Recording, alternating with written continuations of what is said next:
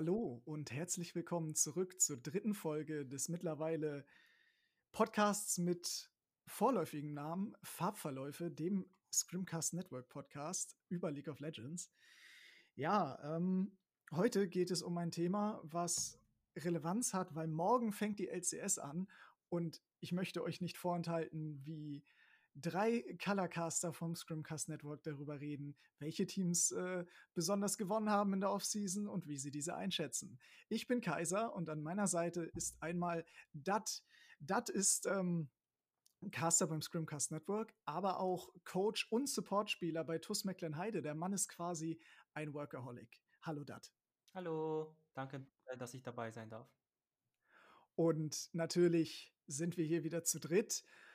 Und dieses Gesicht, diese Stimme, besser gesagt, kennt ihr alle schon, wenn ihr die zweite Folge des Podcasts angehört habt.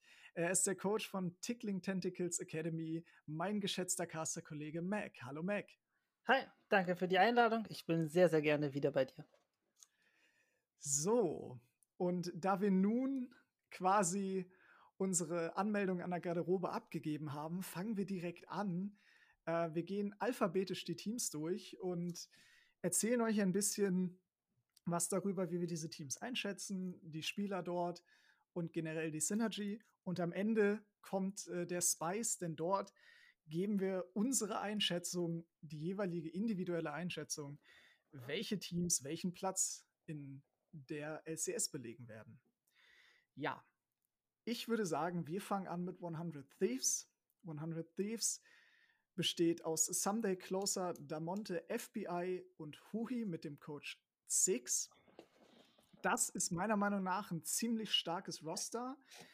Ähm, ich sehe das Team nicht um den Topspot kämpfen, aber ich sehe das Team definitiv in den Playoffs. Also wir haben von all diesen Spielern schon durchaus gute Performance gesehen. Und ich denke, dass man mit einer Botlane wie FBI und Huhi einen, einen Felsen hat, der selten wirklich hart verliert, wenig Risiko eingeht und da wirklich das Team unterstützen kann. Also äh, äh, meine Meinung zu Hundred Thieves ist äh, eindeutig. Ich bin ganz, ganz großer Hundred Thieves Fan. Ich verfolge das Team schon seit 2018, als LCS gefranchised wurde. Und äh, das Team seitdem ist mir ans Herz gewachsen. 2021 ist für das Ross, äh, finde ich, für 100 Thieves äh, sehr gelungen. Äh, die Offseason scheint bei denen sehr gut zu laufen. Sie haben jetzt vier von fünf äh, Golden Gunny-Spieler ähm, geholt. Und ja, meine Meinung zu dem Roster ist, also, nee, meine Meinung zu dem Roster ist, ist sehr, sehr gut. Ähm, das Roster hat in den Playoffs Summer 2020 gegen TSM 3-0 äh, gewonnen haben aber durch zu wenig Erfahrung meiner Meinung nach ähm, im Losers Bracket äh, verloren gegen ähm, TSM nochmal. Da haben auf jeden Fall TSM die obere Hand gehabt, würde ich mal meinen. Und für 2021 mit den Coaching-Staff von 100 Thieves, mit Papa Smithy, ähm, falls ihr nicht wisst, Papa Smithy ist äh, der General Manager für 100 Thieves, ist die Offseason sehr, sehr gelungen für, äh, für die. Ja, und man muss sagen, also wenn man Golden, Golden Guardians jetzt anschaut, sie sind Sechster geworden im letzten Split. Du hast schon gesagt, sie haben sich vier Spiele, vier Spieler von Golden Gardens eben geholt. Die große Schwachstelle von Golden Guardians war die Toplane und da hat man sich äh, Someday übrig, also Someday behalten. Äh, das heißt, man hat die starke Seite von Golden Guardians und noch einen starken Spieler von sich behalten und hat dadurch ein sehr, sehr stimmiges Roster. Außerdem haben vier von fünf Spieler schon gemeinsam gespielt. Das heißt, sie werden ähm, von Grund auf, glaube ich, eingespielt sein und direkt ähm, 120 Prozent geben können. Äh, ich denke, dass sie klare Stärken haben, dass sie sehr gut und konstant als Team performen werden. Ich denke aber auch, dass sie ähm, im Vergleich zu anderen Teams, wenn wir uns jetzt zum Beispiel das Roster von Kleinari anschauen würden, ähm, eindeutig schwächer sind und dass sie nicht um Platz 1 und auch, glaube ich, nicht um Platz 2 oder 3 kämpfen werden. Gut, und du hast Cloud9 schon erwähnt. Cloud9 ist als nächstes dran im Alphabet. Cloud9 hat eine Menge Changes äh, ja, in der Offseason gemacht. Sie haben sich aus der jetzt nicht mehr bestehenden OPL den Toplaner Fudge geholt, Blabber im Jungle, Perks in der Mitte und äh, Sven und Vulcan auf der Botlane. Als Coach ist Reapert zurückgetreten und jetzt hat Rainover seinen Platz übernommen. Ich persönlich denke trotzdem, dass dieses Team das absolute Superteam der LCS darstellen wird. Wir haben Perks, der ist ein wahnsinniger Veteran, kann auch immer noch die Midlane gut bespielen. Wir haben, junge, wir haben ein junges Talent mit Fudge. Wir haben eine sehr stabile Botlane mit Sven und Vulcan. Und ich glaube, dass Rainover frischen Wind in ein doch sehr abgeschlagenes Cloud9, welches trotz guter Performance die Worlds verpasst hat, ähm, frischen Wind doch da reinbringen kann. Ich glaube, über Cloud9 müssen wir nicht viel reden. Also äh, wahrscheinlich einer der größten Moves, die es äh, bis jetzt gab, mit per äh, Perks von G2 zu Cloud9. Ähm, wie so schön sagen, United in Rivalry. Und äh, dieser Move war insane für Cloud9. Äh, nicht unbedingt so schlimm für äh, G2, aber dazu kommen wir wahrscheinlich später. Aber das Cloud9-Roster absolut stacked. Ich, ja. ich, also meiner Meinung nach wird Perks, glaube ich, LCS Solo carryen. Ja, und was man hier sagen muss, ist, ähm, das Roster hat, glaube ich, eine riskante, äh, einen riskanten Change gemacht, nämlich man hat Licorice abgegeben und hat sich Fudge geholt. Das ist so ein bisschen das große Fragezeichen in meinen Augen. Ähm, nicht, weil er ein schlechter Spieler ist, sondern weil er vielleicht ein Tick schlechter sein könnte als Licorice. Aber Cloud9 wird ein bisschen überschattet, weil wir sie nicht auf den Worlds gesehen haben. Aber Spring und Summer Split, vor allem in den Best of Ones, das war ein Top-Team. In den Playoffs im Summer haben sie sich schwer getan und sind deswegen nicht in die Worlds gefahren. Aber ich denke, dass das eine momentane, momentanes Formtief war und ich denke, dass sie in diesem Split wieder ganz, ganz oben mit äh, ähm, angreifen werden und ich denke, dass auch kaum ein Team gegen sie realistisch in dem Best of Five eine Chance hat. Also Perks ist ein Riesen-Upgrade im Vergleich zu Niscube. Ein Riesen-Upgrade möchte man meinen, hat auch CLG hinter sich gebracht in der Offseason. Sie haben sich den äh, LEC-Top-Laner Finn geholt, sie haben sich Broxer geholt, den wir auch aus der, LE, äh, aus der LEC kennen, der aber in der LCS schon eine Season gespielt hat. Pobelter, Wild Turtle und Smoothie runden das Roster ab. Jetzt gab es mit CLG aber Probleme. Vielleicht haben es die einen oder anderen schon mitbekommen. Äh, Finn und Broxer haben Visa-Probleme. Finn und Broxer können im Moment noch nicht nach Amerika. Das heißt, für Counter Logic Gaming wird vermutlich für die erste Zeit ähm, ein anderes Team an den Start gehen, nämlich Solo als Toplaner und Kiel als Jungler. Die beiden, würde ich sagen, da muss ich auch gar keine Hand von Mund nehmen, sind ein Downgrade von Finn und Broxa. Ähm, und das, glaube ich, tut CLG sehr weh, denn sie haben die Offseason damit nicht mehr so ganz gewonnen. Also über Visa-Probleme in Amerika müssen wir, glaube ich, auch nicht mehr reden. Brox hat das gleiche Problem gehabt in Team Liquid wo Team Liquid eine ganze Season mit Shurnfire spielen, äh, einen ganzen Split mit Shurnfire spielen musste, bis Brox dann zum Summer Split wieder available ist. Die Frage ist, wie lange kann CLG wirklich mit dem neuen neuen Roster, also mit Solo und Kiel, aushalten, um, äh, um nicht zu weit äh, behind zu sein. Falls ihr das neue System von LCS nicht, nicht kennt, Summer und Spring wird zusammengezählt. Das heißt, man hat jetzt wirklich, acht, man hat einen Score von 18 Punkten sozusagen. Das heißt, du hast entweder, nee, warte, nicht 18, 36 tatsächlich. Und die Frage ist jetzt, wird CLG jetzt so weit behind wo die jetzt sagen, okay, die werden jetzt, keine Ahnung, wenn wir jetzt ein bisschen, äh, wenn wir jetzt ein bisschen ähm, exaggerated äh, 0,19, äh, 0,18 gehen. Das heißt, sie können im Summer Split kaum äh, zurückkommen oder ähm, können sie das jetzt so lange aushalten, bis Finn und Broxer das carryen können im Summer Split? Um, ähm, ich möchte dazu zwei, zwei Sachen sagen. Also als erstes, ich glaube, dass sie das aushalten können, einfach aus dem Grund, weil die Playoffs in Amerika so sind, dass die ersten acht Teams in den Playoffs kommen. Uh, zumindest war es so in der letzten Season. Ich weiß nicht, ob sie das für diese Season geändert haben, aber im letzten Split war es so, dass die ersten acht in die Playoffs gekommen sind. Dadurch war ähm, ist es eigentlich möglich, sich auch von Platz 10 wieder in der zweiten Jahreshälfte hochzuspielen. Das andere glaube ich, und das ist vielleicht ein bisschen meine Meinung, ich denke, dass das CLG-Roster auf dem Papier stärker ist als auf dem Rift. Ich denke, Finn war die Schwach eine der Schwachstellen in Rogue und hat nicht so gut performt. Roxer ist in dem Formtief. Pobelter ist eigentlich schon retired gewesen, ist jetzt wieder zurückgekommen, weil es einfach keine guten Nachwuchsspieler gibt, aber ist selber einer, der der nicht mehr auf seinem Peak ist. Das gleiche zählt auch für mich persönlich für Wild Turtle und Smoothie. Auch wenn Smoothie für mich der beste Spieler in dem Roster ist, denke ich, dass das, dass das alle Spieler sind, so die ein bisschen über ihm Zenit sind und dass man in, den, in diesem Roster mehr erwartet, weil man die Namen liest und denkt sich, boah, sind das geile Namen. als man am Ende dann bekommt. Ich denke, dass wir hier so ein bisschen die Überraschung, und zwar die negative Überraschung des Splits sehen werden. Eine negative Überraschung. Das äh, sind klare und auch harte Worte. Genauso klare und harte Worte finde ich allerdings für, unseren, für unser nächstes Team, nämlich Dignitas. Dignitas hat Fake God auf der Toplane, Dardak im Jungle, Soligo in der Mitte, Neo, ein Vietnamesen, importiert für die AD Carry Position und Afromu auf Support. Und ja, wie gesagt, harte Worte. Ich denke nicht, dass dieses Dignitas Roster auch nur irgendetwas äh, zu melden hat. Und ich denke, dass ein, eine Playoff-Contention hier an ein, an ein Wunder gleicht. Also, ich glaube, es ist relativ gut zusammengefasst. Das, das Roster hat ein bisschen Erfahrung mit sich. Ich meine, Afremu spielt jetzt gefühlt schon neun Seasons äh, Professional, aber kommt jetzt auch schon an die Altersgrenze, würde ich mal meinen. Dardock hat jetzt auch schon öfters das Team gewechselt, ohne Erfolg. Vielleicht ein bisschen bei Team Liquid. Fakert Soligo bei 100 Thieves. Hatten jetzt auch nicht ihr besten Split, würde ich mal meinen. Jedoch haben einen Academy-Titel tatsächlich unter ihrem Gürtel. Aber in der LCS, glaube ich, ist das Team relativ doomed. Äh, ich würde mal meinen, die werden nicht mal Playoffs schaffen, obwohl acht Teams tatsächlich in die Playoffs kommen. Ja, und ich denke auch, das, das sieht man klar und deutlich, das ist ein Low-Budget-Roster. Also ähm, man möchte seinen Spot in der LCS nicht verlieren und denkt sich einfach, okay, ähm, durch Corona sind unsere Einnahmen einfach so gesunken, dass wir dieses Jahr komplett abschreiben. Ich denke, dass es hier nicht, nicht ist, wo man denkt, ja, vielleicht Top 6.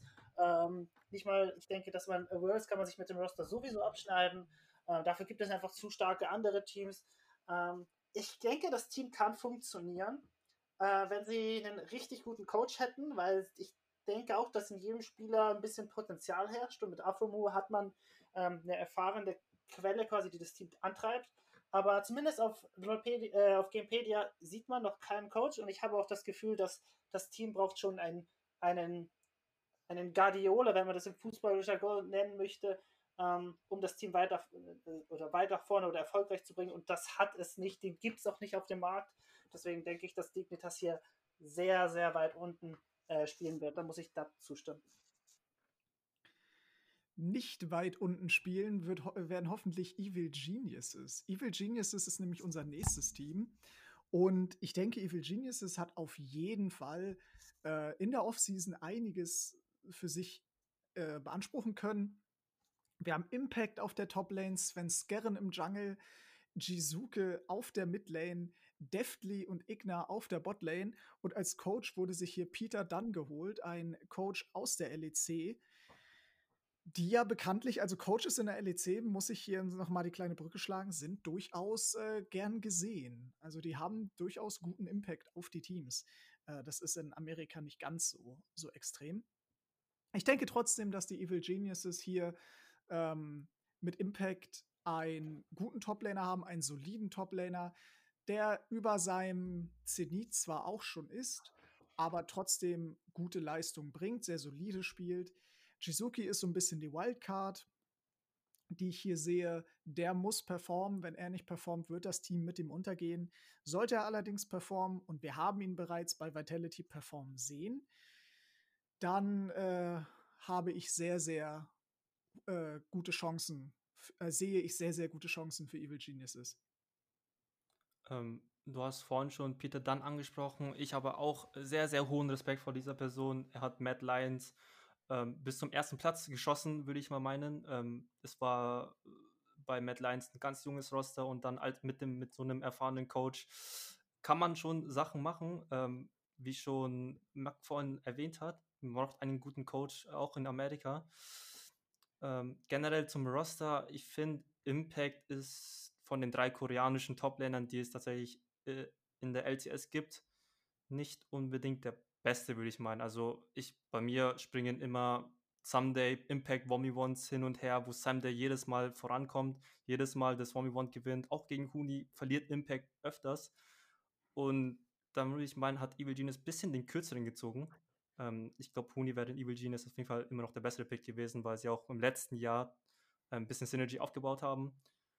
Und generell, das Team sieht sehr stark aus. Deathly ist natürlich ein Downgrade zu Bang. Aber Igna, finde ich, ist ein ganz, ganz gutes Pickup für Evil Genius. Könnte auf jeden Fall in den Playoffs sehr gut ähm, ausschauen für sie.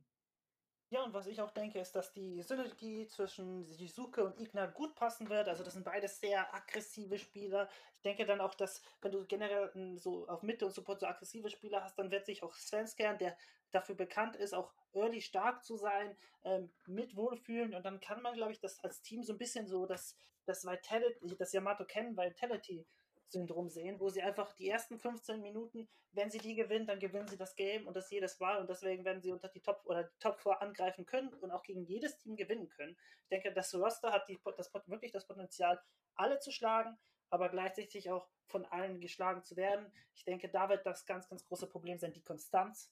Und ähm, da ist auf jeden Fall eine Sache, was, was ich auch nicht, also wo ich mir nicht vorstellen kann, dass Jizuke über ein ganzes Jahr hinweg jedes Spiel solide performt. Ich sage jetzt nicht outstanding, aber jedes Spiel solide. Das kann ich mir bei Leuten wie Jizuke nicht vorstellen. Igna ist ein Playmaker. Er trifft zu 90% seine Hooks, aber in den 10 Games, wo er die Hooks nicht trifft, oder in den 10% Games, sieht halt einfach auch nicht so gut aus wie andere Supporter. Und da ist eben die Sache, ich glaube, das wird das ganz, ganz große Problem von Evil Genius sein. Auch das sind klare Worte. Ähm, ich frage mich, ob ihr auch für unser nächstes Team so klare Worte findet. FlyQuest steht als nächstes auf der Liste. Und bei FlyQuest möchte ich, bevor ich über das Roster selber rede, einmal äh, die Coaches erwähnen. Wir haben hier Kanani und Sharks, beide in der Amateurszene bereits ähm, Coach gewesen in, in EU. Sharks hatte, glaube ich, auch Connections zu G2, wenn ich mich nicht irre, äh, und in der spanischen Liga. Max generell.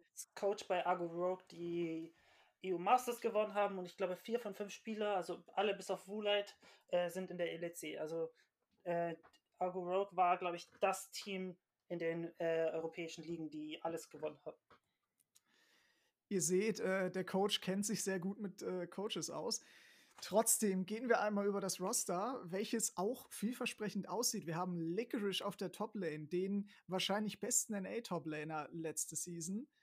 Wir haben Jose Deodo, ein argentinischen Jungler, der sehr vielversprechend äh, gehandhabt wird, weil er eben eine Art Import ist. Er ist nicht wirklich ein Import, aber man hat ihn so noch nicht in der LCS gesehen. Wir haben Palafox in der Mitte als Academy Midlaner und Johnson und Diamond auf der Botlane. Also ein sehr junges Roster mit Licorice quasi als der große Anker. Und ich denke, dass FlyQuest auf jeden Fall für die Playoffs spielen kann und dort auch äh, definitiv competen kann. Ähm, zu, dem, zu dem Roster kann ich eigentlich noch eines sagen, und zwar Parla Fox wurde endlich befreit von Academy. Er war so lange bei Cloud9 mit Diamond unterwegs und hat nie ein gutes Team gefunden, wo er gut spielen kann. Palafox ist einer der besten Midlaner, die es tatsächlich in NA gibt, als amerikanischer Talent. Und endlich wurde er freigelassen und ich freue mich tatsächlich für FlyQuest, dass, äh, oder generell auch für Palafox, dass er endlich einen Spot bekommt mit einem guten Team, mit einem guten Roster, mit dem sie auf jeden Fall, ich würde sogar meinen Top 3 schaffen könnten. Also auf dem Papier ist es ein sehr, sehr, sehr, sehr, guter Roster, äh, sehr, sehr gutes Roster. Ähm, Licorice, wie du schon meintest, ähm, einer der besten, wenn nicht sogar der beste amerikanische Toplaner. Johnson, Talent, das bei Dignitas ein bisschen Hardstack war, würde ich mal meinen. Und mit Diamond, der auch äh, mit Palafox äh, gefangen war in Academy, darf jetzt auch zeigen, aus was er gemacht ist. Ich denke, dass das Roster ein Riesenpotenzial hat. Für mich ist das das, Geheim, das Geheimfavoritenroster für diesen Split, vor allem dadurch, dass sie, dass sie Zeit haben, sich über Spring zu entwickeln und dann im Sommer richtig abzuliefern, denke ich, dass das Roster sehr, sehr hoch kommen kann. Also ich denke, du hast super viel Talent, du hast Erfahrung, du hast generell gute Mechanics, was so in, in E immer so eine Sache ist, aber ich glaube, jeder Spieler, ich habe Diamond leider noch nicht so viel gesehen von ihm, aber ansonsten jeder Spieler ist mechanically super gut giftet, spielt super gut. Und dann hast du mit Kanani und Sharks zwei ähm, zwei, also zwei European League Coaches, die ähm, sehr, sehr motiviert, glaube ich, nach NA gegangen sind. Also die haben, also Sharks vor allem war einer, der immer so ein bisschen Hardstack in den europäischen Ligen war und dort quasi regelmäßig ähm, Europa, äh, European Masters gewonnen hat oder da sehr erfolgreich war und wurde einfach nicht von einem Team genommen in der äh, LEC, warum auch immer. Und jetzt hat er die Möglichkeit, in einer der meistgesehensten Ligen abzuräumen. Und ich denke, das Team ist sehr motiviert. Es ist sehr, sehr viel Potenzial da. Also im Vergleich zu anderen Rosters, wie zum Beispiel das CLG, die wir vorhin gesprochen haben, da ist das Zenit noch lange nicht erreicht bei den Spielern. Und ich denke, dass sie zum Summer Split hin den ersten Platz angreifen werden. Ich denke nicht, dass sie Erste werden. Dafür gibt es ein, zwei Rosters, die einfach noch zu stark für sie sind. Aber ich denke auch, dass Platz 3 auf jeden Fall möglich ist und wenn nicht sogar sehr wahrscheinlich ist. Ich, ich glaube, dass man wirklich aufpassen muss, dass man nicht auf einmal gegen ein Überraschungs, äh, Überraschungsteam im Summer Split äh, wie FlyQuest dann auf einmal im Finale gegen Cloud9 3-2 gewinnen kann. Also das glaube ich wirklich, denn das Team hat so viel Potenzial in meinen Augen. Potenzial ist das Stichwort auch für unser nächstes Team, Golden Guardians. Die haben ein Roster, was, äh, wo vier von fünf Spielern noch keinen wirklichen Auftritt hatten in der LCS. Wir haben hier Niles auf der Toplane, Iconic im Jungle, Blaze Olive in der Mitte, Stixay als AD Carry und Newbie, auch wieder ein Argentinier als, Suppo als Support mit Inero als Coach. Inero ist bekannt, ähm, aber die Spieler nicht so besonders von Stixay jetzt mal abgesehen. Und ich glaube, dass man hier nicht zu viel erwarten darf. Ich glaube, die Spieler müssen sich entwickeln und das kann durchaus mal ein, zwei Splits dauern. Also Marc redet ja immer gerne vom Zenit. Äh, bei FlyQuest ist es noch gar nicht, äh, ist es noch gar nicht erreicht. Bei Golden Guns steht es noch gefühlt in den Sternen. Außer bei Stixer, der ist schon weit drüber hinaus. Äh, Blaze Olive, auch ein Academy-Spieler. Ähm, von dem habe ich jetzt tatsächlich noch nicht so viel gesehen. Ähm, er war zwar die ganze Zeit ähm, im Schatten von Burks, wie ich mal meine, also bei, er war bei TSM Academy eine ganz große Zeit und hat vielleicht was lernen können. Ich bin mir aber nicht sicher, ob er das zeigen kann bei einem Team, was generell nur aus Rookies besteht oder aus ähm, äh, ähm, mit Leuten aus der Amateurliga. Niles ist einer der Top-Laner, der in, in der Collegiate, also sozusagen in der dritten Liga ähm, von Amerika, sehr viel Potenzial gezeigt hat Jedoch weiß ich auch nicht, wie er sich in LCS macht gegen Personen wie, ich weiß nicht, Someday, Impact, Kuni, die Korean Toplaner. Ähm, wie wird er sich machen? Ich meine, er spielt gegen die in der Solo-Queue. Da weiß ich aber das Ergebnis auch nicht. Aber generell, Golden Guardians haben zwar einen guten Coach, haben einen, haben einen erfahrenen ADC, aber ich würde sogar tatsächlich meinen, es sieht nicht gut aus für sie in diesem Split. Ja, ich glaube, dass für mich ist dieses Roster das größte Fragezeichen. Äh, es sind viele Spieler, mit denen ich persönlich nicht viel anfangen kann. Die zwei Spieler, die ich kenne, sind Stixay und Niles. Niles ist so, so ein bisschen upcoming Talent, was mich für ihn persönlich, zumindest das, was ich von ihm gesehen habe, freut, dass er die Chance hat, in der LCS zu spielen. Und Stixay ist ein altbekannter Veteran, fast schon in der LCS, aber seine Leistungen nehmen und nehmen immer mehr ab. Für mich ist dieses Roster das das am meisten Low-Budget-Roster, also nicht, nicht unbedingt von, was sie vielleicht erreichen können, obwohl ich die auch da nicht sehr hoch raten würde, aber halt, ich glaube, dass, dass wenn man aktiv die Gehälter sehen würde, wäre das das billigste Team.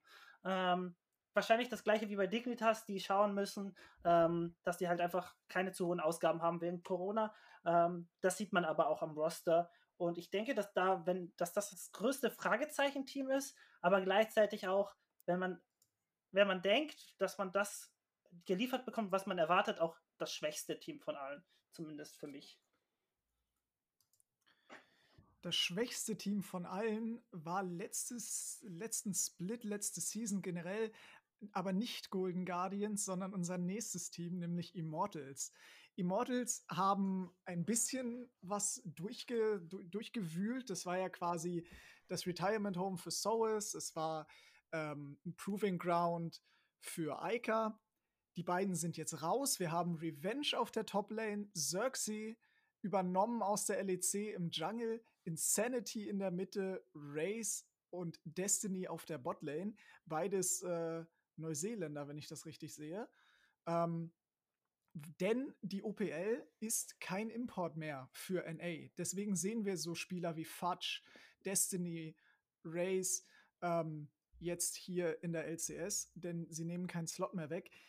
Und ähm, Gil Hoto, auch aus EU, Coach äh, von Origin gewesen, die auch nicht so besonders abgeliefert haben in der letzten Season. Äh, jetzt als Coach hier bei Immortals. Ich denke, dass dieses Roster ähm, sehr zusammengewürfelt ist, aber ähm, Spieler hat, die durchaus Erfolg und Potenzial zeigen. Destiny hat ein bisschen Lichtblicke für Origin gezeigt. Ähm, Xerxes genauso. Insanity war durchaus bei Team Liquid Academy schon sehr, sehr gut. In der Solo-Queue auch äh, sehr dominant. Und auch bekannt für Picks wie zum Beispiel Ivan Mitte, die nicht jeder spielen kann. Also hier hat man schon den dritten Fall von ähm, Academy Midlane. Äh, ich finde generell in Amerika sind oder generell in der LCS Academy sind sehr viele Talente noch getrappt. Und Immortals hat sich äh, hat jetzt den Schritt gewagt und hat sich gesagt, okay, wir nehmen jetzt Insanity anstatt Ica, der jetzt ganz, ganz viel Backlash bekommen hat nach, das, äh, nach der Season. Das Roster hat auch einen Origin Bundle Deluxe bekommen mit Xerxes, Destiny, Geloto. Ich sind jetzt keine schlechten Spieler, haben, wie du schon gesagt hast, ähm, Kaiser nicht performt in der LEC, aber ich würde mal meinen, sie werden wahrscheinlich besser performen in, in der LCS. Äh, Race hat jetzt auch Worlds-Erfahrung tatsächlich gesammelt, den hat man in der OPL mit, ich weiß nicht mehr, was für ein Team das war, aber die haben ähm, auf jeden Fall an den Playoffs gekratzt, haben fast, haben fast die Gruppenphase erreicht und hat ein bisschen Erfahrung, ein bisschen internationale Erfahrung, ist immer schön ähm, gesammelt ich würde mal meinen, Immortals könnte ein Dark Horse sein, jetzt nicht für den Win, aber sie könnten auf jeden Fall LCS ähm, in die Playoffs relativ weit schaffen. Uh, und da bin ich ein bisschen anderer Meinung. Ich denke, dass das Team so, so, man hat sich drei Leute, eben wie du so schön gesagt hast, das Origin Bundle geholt, aber ich habe das Gefühl, das ist so ein bisschen so ein, so ein EA-Scam-Bundle, ohne böse zu sein. Also ich, ich glaube, dass Xerxe ein guter Jungler ist, dass Kyoto ein guter Trainer ist und dass Destiny auch seine guten Momente hatte. Aber ich, ich habe so ein bisschen meine Zweifel, ob Xerxe mit den zwei Solo-Laners gut synergieren wird und ob Xerxe mit seinem komischen Playstyle dieses in NA erfolgreich sein kann. Ich habe, das ist meine große Sorge. Ich denke, dass das Team generell namentlich okayisch ist. Ähm, ich denke, dass man mit, mit der Botlane, die eigentlich schon beide waren ja schon auf den Worlds, dass man da ähm, auf jeden Fall eine starke Botlane hat. Gleichzeitig denke ich aber, dass eben die Topside der Karte ähm, nicht so stark ist. Insanity war ja letzten Split schon da, bei CLG, glaube ich, in Mitte. Ich finde, dass er nicht so besonders gut performt hat. Er war zwar da, aber ähm, ich fand nicht, dass er irgendwas, dass, dass er jetzt irgendwie outstanding war. Und ich habe halt das Gefühl, dass, dass das Team generell halt da sein wird und im Mittelfeld landen wird, aber dass man dann nichts Großes erwarten kann. Und wir haben bereits über das Origin Bundle gesprochen. Und in diesem Origin Bundle hat einer gefehlt, der wahrscheinlich beste Spieler vom damaligen Origin, einer der besten Top-Laner in EU. Der ist jetzt nämlich bei Team Liquid. Team Liquid ist unser nächstes Team, die haben sich für die Toplane Alfari geholt, also wieder ein Team Liquid Import aus EU. Das ist ja äh, mittlerweile nichts Neues mehr. Sie haben sich allerdings auch Santorin für den Jungle ähm, geschnappt und, was wir ja schon wissen, Jet als Coach, Riot Games abgezogen, Jensen, Tactical und Core JJ bleiben gleich. Und dieses Team Liquid Roster, bin ich ehrlich, ist für mich absoluter Contender für äh, Platz 1. Also ich bin mir nicht, ich, ich bin mir nicht sicher, ob sie Platz 1 erreichen, aber dieses Roster ist absolut stacked. Wir haben Größen in NA wie Centauran Jensen. Wir haben junge Talente wie Tactical, wir haben einen EU-Import, der sein muss, und wir haben den besten Support in ganz NA mit Core JJ. Ich denke, dass wir hier wirklich viel von diesem Team erwarten können. Ja, auf jeden Fall. Ähm, Team Liquid war letztes, äh, letzte Season schon ähm, ein Top-Contender, hat auch, ähm, ich glaube, im Summer oder generell über die ganze Season den besten Coaching-Staff gehabt, wurden auch äh, nominiert und haben auch den Preis gewonnen als bestes Coaching-Staff mit Jet, mit, ähm, ich weiß nicht, das war Kane, glaube ich, war da noch dabei und noch eine, Croissant war das. Und äh, ich glaube, Jet hat da sehr viel gelernt als Coach und generell noch mal so viele, äh, so junge und noch so talentierte, so erfahrene Spieler zu bekommen, wird auf jeden Fall der nächste Schritt für Jet sein. Alfadi, wie du schon meintest, einer der besten Top-Länder in EU.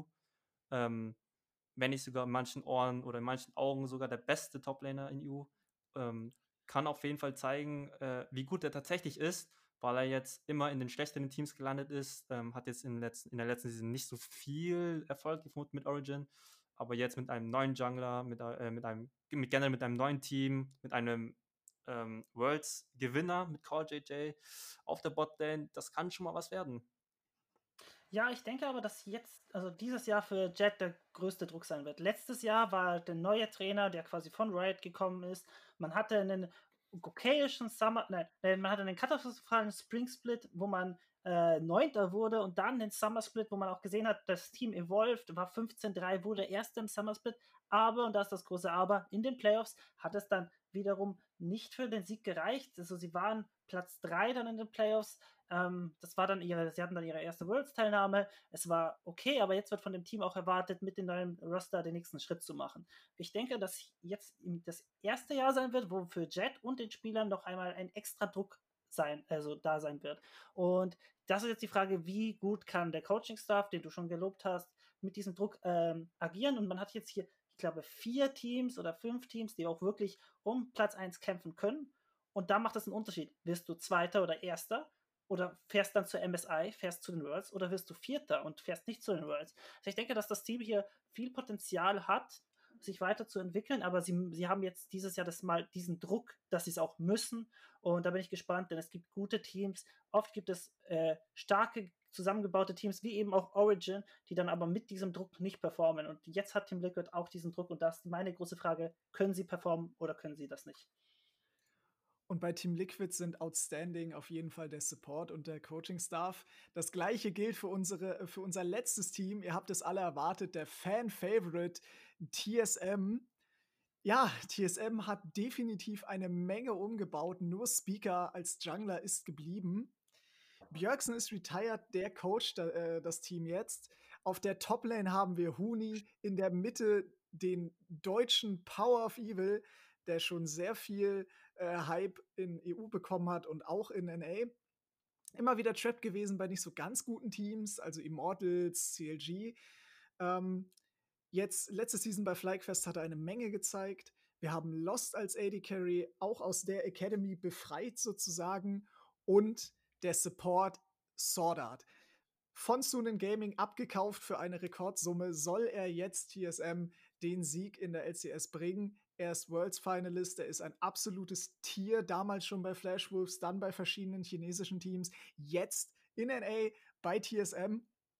Und ihr hört es in meiner Stimme, ich bin hyped auf Sword Art, aber, und ich sage euch ganz ehrlich, Huni ist für mich absolut über dem Zenit. Der ist nur noch, äh, der frisst nur noch Geld. Speaker war nie wirklich gut. Lost ist ein ganz großes Fragezeichen. Und nur Power of Evil und Sword Art schaffen das auch nicht alleine. Und ich denke auch, so sehr ich ihn mag, dass Björksen als Coach noch äh, eine Menge lernen muss. Ich denke, TSM wird hier eher fürs Mittelfeld spielen. Ja, also ich bin auch relativ skeptisch über TSM. Ja, Sword Art ist äh, mit Perks wahrscheinlich einer der größten Moves gewesen, äh, diese Offseason. Wobei Sword Art ähm, auch einen sehr, sehr, sehr, sehr talentierten ADC hat an seiner Seite in Sune mit Hornfang. Und jetzt hat er Lost. Ähm, ich glaube, sein Name sagt schon vieles aus, würde ich mal meinen. Und ähm, das ganze Team schaut mir so ein bisschen zusammengewürfelt aus. So, Huni, okay, kriegen wir jetzt irgendeinen guten Toplaner. Äh, ja, Huni. Äh, okay, dann nehmen wir Huni. Ähm, Speaker, Speaker, ja, Speaker müssen wir behalten. Wir haben, wir haben jetzt nicht Santorin oder so bekommen. Ja, okay, dann nehmen wir, dann nehmen wir Speaker. Äh, Power of Evil war ein guter Pickup. War, würde ich mal meinen, mit Jensen 3. Warte, lass mich kurz schauen. Ja, auf jeden Fall Top 3. Ähm, in LCS hat auch sehr viel gezeigt äh, in, ähm, mit FlyQuest ähm, in den Worlds und hat jetzt auch endlich ein gutes Team erreicht in NA.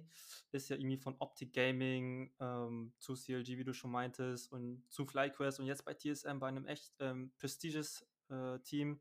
Das Problem, was ich bei dem Team sehe, ist, falls es jetzt ihren ersten Lose bekommt, dann werden die Fans skeptisch. Die Fans sind jetzt hyped, aber die Frage ist, wie lange sind sie hyped? Äh, wie lange kann Sword noch Lost carryen? Wie lange kann Power of Evil generell wie Burks und TSM carryen? Und ähm, wie, ähm, wie, bei, wie wir schon bei manchen Teams hatten, auch ein relativ großes Fragezeichen, würde ich mal meinen. Ja, als erstes muss ich sagen, ich mag diese Storyline mit Power of Evil und Björksen hier sehr, sehr lustig, dass man äh, Power of Evil immer als, ähm, als Nemesis von, von Björksen ähm, tituliert hat und jetzt ist er quasi Power of Evil und Birksen in einem Team. Ich denke, dass der Coaching-Staff, ich glaube, dass Birksen äh, eine sehr, sehr gute Arbeit machen wird, aber das gleiche Problem hat eben wie Jet. Es ist halt sein erstes Jahr als Coach. Äh, das ist halt was ganz anderes, ob du spielst oder coachst. Ähm, aber wenn ich das Roster so anschaue, das erste, als ich von, als ich gehört habe, dass Huni zu TSM geht, habe ich mir einen Lachflash bekommen, weil das einfach kein, keine gute Wahl ist. Huni ist einer, der braucht gute Laune, da kann er auch performen. Ich, ich würde nie sagen, dass Huni nicht spielen kann. Aber ich weiß nicht, ob dieses Roster nicht implosionsgefährdet ist. Speaker ist kein Top-Jungler für mich. Und ähm, wenn Huni nicht mit Speaker, wenn Huni nicht funktioniert, weil Speaker kein Top-Jungler ist, dann hast du, spielst du 3 gegen 5, jedes Game.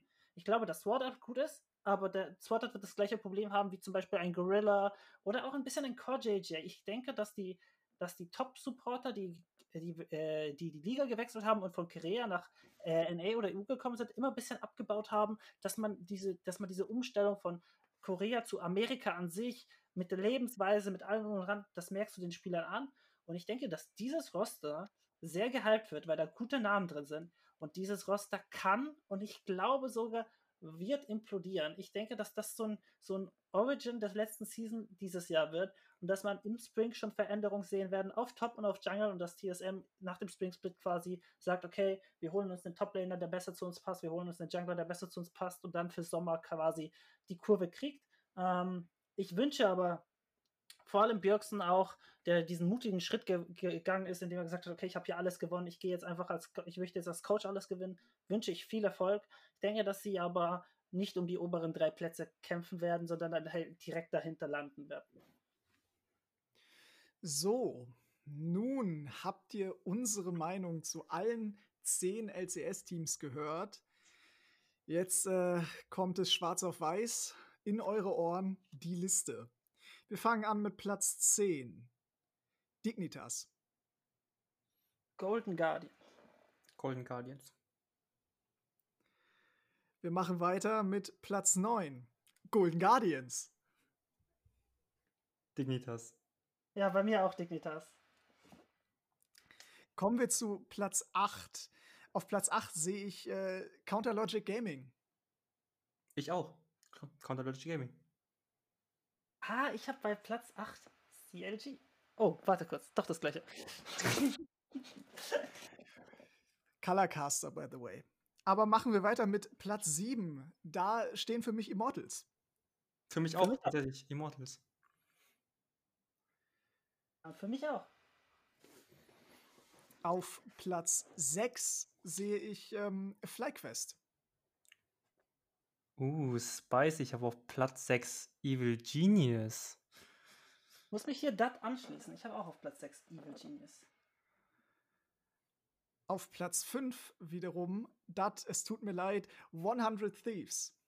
Äh, ich bin da ein bisschen anderer Meinung. Ich habe da TSM. Ich habe auf Platz 5 auch 100 Thieves.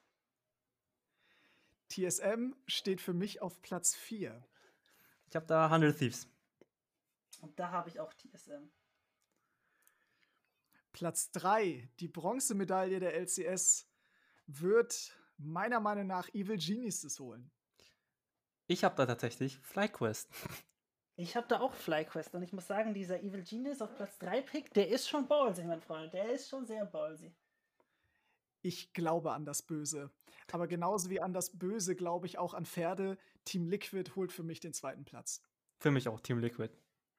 Ja, klar. Und Cloud, äh, ja, und Cloud9. Nein, und der erste Platz ist Cloud9. Ich denke, da sind wir uns alle einig. Ja, da sind wir uns alle einig. Ja, das Roster ist einfach stacked so. Es ist einfach schön stacked. Gut. Wir haben euch jetzt unsere Meinung und unsere Liste ja erzählt, eure Ohren damit ja beschenkt. Jetzt ähm, kommentiert doch gerne, lasst uns doch gerne eure Listen zukommen, was ihr denkt. Ob ihr denkt, Mensch, die drei, die reden doch nur Quatsch. Oder ob ihr unserer Meinung seid. Es gibt äh, bestimmt einige Sachen, über die man diskutieren kann. Und ich freue mich auf jeden, der da Bock drauf hat. Vielen Dank, äh, Mac, vielen Dank, Dat. Und äh, bis zum nächsten Mal. Bis zum nächsten Mal. Tschüss.